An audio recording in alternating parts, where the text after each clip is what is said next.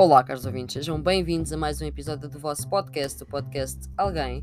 Meu nome é Ana Bento, tenho 23 anos, já sabem o resto da lenga-lenga, portanto vou passar ao episódio. Se não sabem, isto é mais um, é um truque para ouvirem outro, é um marketing barato. Bem, França, ok, França e Colômbia. Uma pitada de Colômbia, eleições presidenciais, e pá, umas postas de pescada sobre França. Não, não vou ao, ao, ao, fundo mesmo da questão.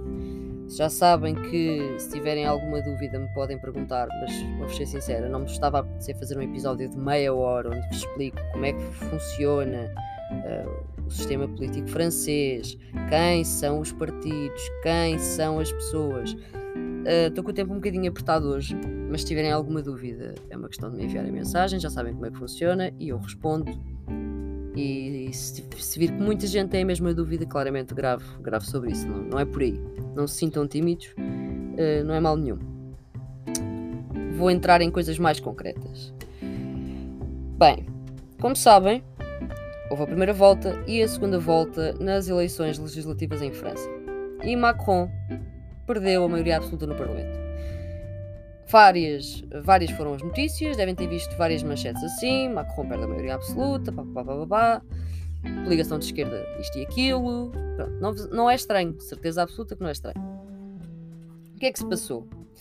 Então, a coligação Assemblée, que apoia uh, Emmanuel Macron, elegeu 234 deputados. Abaixo, não é? Do, dos 289 que precisava para ter maioria absoluta. A coligação de esquerda, NUPES, conseguiu 124 lugares. E agora é muito possível que tenha que haver aqui acordos. Que acho que é fantástico. A NUPES junta forças como a França Insubmissa, os socialistas, ecologistas e comunistas. Teve 31,46% dos votos. União Nacional, extrema-direita, Le Pen, ok? Conseguiu 89 deputados, foi histórico, ok?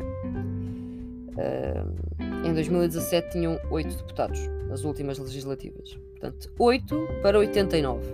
Para mim é aqui que é o cerne da questão. Eu sei que é chato uh, a coligação Assembleia não ter maioria absoluta. Vai ter que negociar, vai ser agora aqui.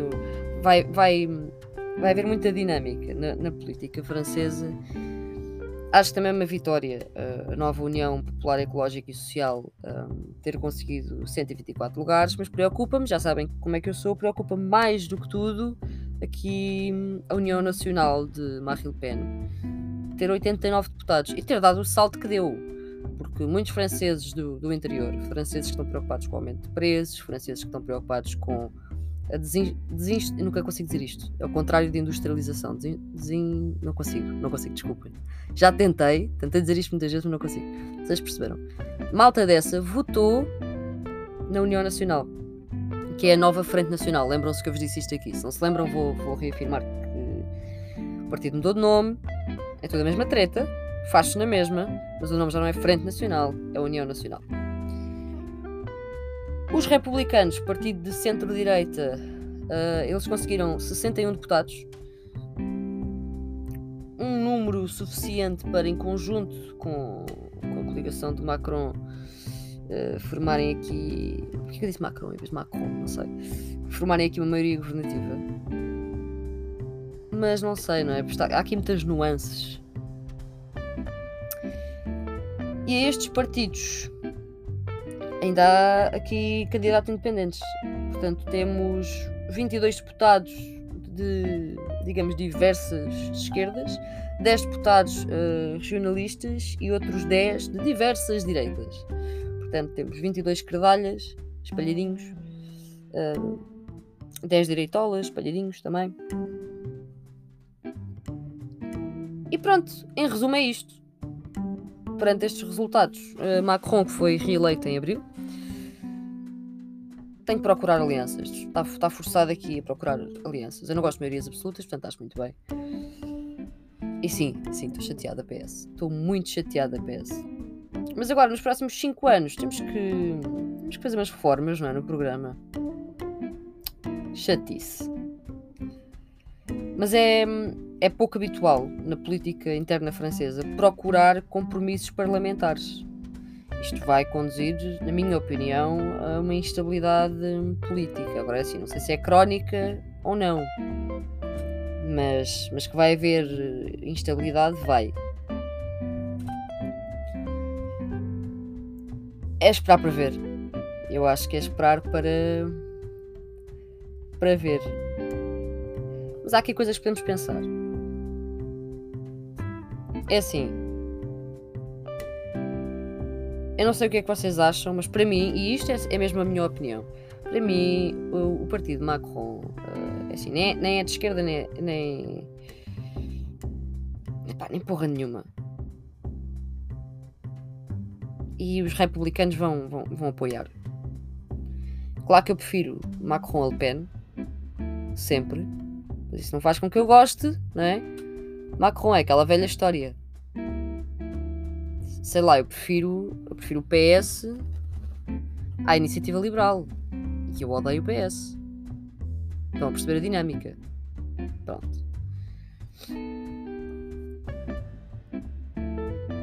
Eu também tenho aqui outro apontamento a fazer. Eu acho que. Uh, não sei bem pronunciar o nome do senhor, Melchon, não sei. Esse senhor da coligação, está à frente da coligação uh, NUPES, eu acho que ele é uma figura que não é muito consensual dentro da própria esquerda. Porque ele tinha algumas posições interessantes sobre as vacinas, sobre a pandemia. Se calhar não vamos ficar pela aquela, pela aquela análise. Uh, minoritária de ok, a esquerda tomou assim algum lugar e o senhor é muito fantástico. Não, ok, a esquerda avançou, ótimo. Agora, o senhor é fantástico. Se calhar não é assim tão fantástico. Eu não o acho assim tão fantástico, mas isto sou eu. Pronto. Um, vamos, se calhar, digo eu, para a Colômbia. Porque assim, eu não tenho muito mais para dizer sobre isto eu não estou nem contente nem, nem triste. Lá está, estou, estou preocupada. Porque acho que foi. Foi bom, mas foi mau. Estou para ver o que é que vai acontecer. Quanto à Colômbia, eu se calhar falo-vos um bocadinho do sistema uh, político da Colômbia, porque eu tive mesmo que ir fazer uh, pesquisa porque não fazia ideia. Uh, Falaram-me sobre isto. Eu nunca tinha ouvido falar sobre isto. E falaram-me sobre isto de uma forma muito engraçada. Uh, eu já, já passei assim, supostamente a Colômbia, não é? Democracia. A Colômbia, agora aqui vá, na estrutura administrativa e na estrutura política, é um Estado social direito que está organizado uh, em forma de república unitária, descentralizada. Vocês vão à Constituição Política da Colômbia, isto é logo o artigo 1, ok? A divisão uh, político-administrativa da Colômbia divide o país para fins administrativos em departamentos, distritos, municípios, e territórios indígenas. Para terem uma ideia, são, são quase 1120 municípios, por exemplo. Ok, estamos a falar aqui de, de, de números grandes. O Parlamento é bicameral. Temos a Câmara dos Representantes, que tem 166 membros diretamente eleitos uh, que ficam lá por 4 aninhos, ok? Depois temos o Senado da República, que tem 102 uh, ah, deputados, que também são eleitos diretamente, e que estão lá também 4 aninhos. Em termos de governo municipal, em cada município, em cada distrito, é suposto haver um al alcade, acho que é assim que se pronuncia, é onde se vai exercer a autoridade política e se vai eleger um, um chefe da administração local. Pronto. Em cada município há uma corporação administrativa, o Conselho Municipal, um, que tem que ter entre 7 a 21 membros. O que eu percebi, ok? Mandato, como eu já disse, o Congresso, que é a Câmara dos Representantes, mais o Senado, uh, quatro anos. E os vereadores também, também estão lá, quatro aninhos. Maioria simples, ok? Sistema eleitoral maioritário. uninominal e o voto não é obrigatório. Há uma lista aberta para uh, os alcaldes e os uh, conce concejales, não sei dizer isto, mas foi o que me referi há bocado, um sistema eleitoral maioritário e uninominal. Temos também aqui na Câmara dos Representantes listas fechadas com representação uh, proporcional em 33 distritos que correspondem aos departamentos do país e à capital do país. No Senado, 100 senadores são eleitos em listas fechadas de representação proporcional num único círculo uh, nacional. Dois senadores adicionais são eleitos pelas comunidades indígenas num único uh, distrito nacional. Mas um, é assim, eu tenho, que, eu tenho que ser muito sincera. Deves aqui, pronto, sei lá, assim, uma, uma pequeníssima informação, que isto não foi nada, e depois tenho o quê? Tenho a base que fui, que fui pesquisar um bocadinho sobre o Gustavo Petro, que foi quem ganhou as presidenciais na Colômbia. E tenho a pesquisa que, que fiz assim no geral sobre isto e a conversa que tive com, com a minha amiga que me chocou. E eu gostava de vos, já, de vos dar já a parte que me chocou. Pelo que eu percebi, é assim, aqui também há duas, é, há duas voltas. Pelo que eu percebi, há uma primeira volta que é tipo assim um aquecimento mas que não é obrigatório. Pá, houve um dos candidatos, eram três, houve um que não apareceu, mas depois foi às outras, foi às outras duas voltas. Mas nesta primeira volta, que era aquecimento, que não é bem a primeira volta, porque é antes da primeira volta, não foi. Logo aqui eu fiquei confusa. Depois disseram-me que quando vocês vão votar, uh, há uma folha. Há nomes para estas folhas, mas eu não me recordo. Mas há uma folha para a esquerda e há uma folha para a direita. Ou seja, vocês cá chegam lá, dão o vosso nome, mostram o cartãozinho de cidadão e eles dão-vos a folha para vocês votarem, ou as folhas, como foi na, eh, nas autárquicas. Lembram-se? Tinham mais do que uma folha. Pronto. Lá, em vez de vos darem uma folha, vocês têm duas folhas, uma para a esquerda e uma para a direita. Vocês têm que pedir. Ou seja, eu chegava lá e em vez de dizer só, pronto, Ana Bento, está aqui o meu cartão, que era a minha folhinha, vou votar, votar PSD, uh, desculpem, Uh, não, eu chego lá e digo: bem, olhem, eu quero a folha da direita. E fico tipo, pá, com a democracia ali na mão. Numa mão a democracia, na outra a vergonha. Como assim? O voto é secreto, meu? E agora alguém desse lado pode estar a pensar: ok, mas é secreto na mesma porque à direita ou à esquerda ninguém sabe o que é que tu votaste. Pá, certo, não sabem em concreto em quem é que eu votei mas está marcado na cara assim que eu peço a folha em quem é que. qual é o meu espectro político, não é? O meu sentido de voto vai para onde? Para a esquerda ou para a direita? Isto é antidemocrático. Eu, eu até agora estou chocada. Soube disto ontem à tarde. Eu estou completamente parva. Mas que. O que é isto? Mas que recreio é este? Mas é, isto falta o quê? Dá-me um morrito também? Posso fumar uma cigarrada? Tipo, entro de cigarro na boca, peço um ganda morrito e fico com a, com a folha de esquerda numa mão para ir votar e pá, uma garrafa de rum na outra. Para me esquecer que o meu voto afinal não é secreto. Pronto, tinha só que fazer este apontamento, eu hei de investigar mais sobre isso um, e vou ver se encontro literatura sobre, sobre, sobre o sistema político, sobre a história das eleições, sobre a história dos partidos, etc, etc, da Colômbia, porque eu achei, achei isto delicioso e fiquei com muita vontade de saber, porque lá está, era um tema que eu não tinha qualquer tipo de conhecimento. Entretanto, temos toda a gente nas redes sociais a berrar sobre, sobre o Gustavo Petro. Eu primeiro tinha duas questões para as pessoas que estão a partilhar uh, isto nas redes sociais. Vocês sabem quem é o Gustavo Petro? Bem pareceu. Bem pareceu! Mas a malta, a outra questão é. Uh, pá, nada.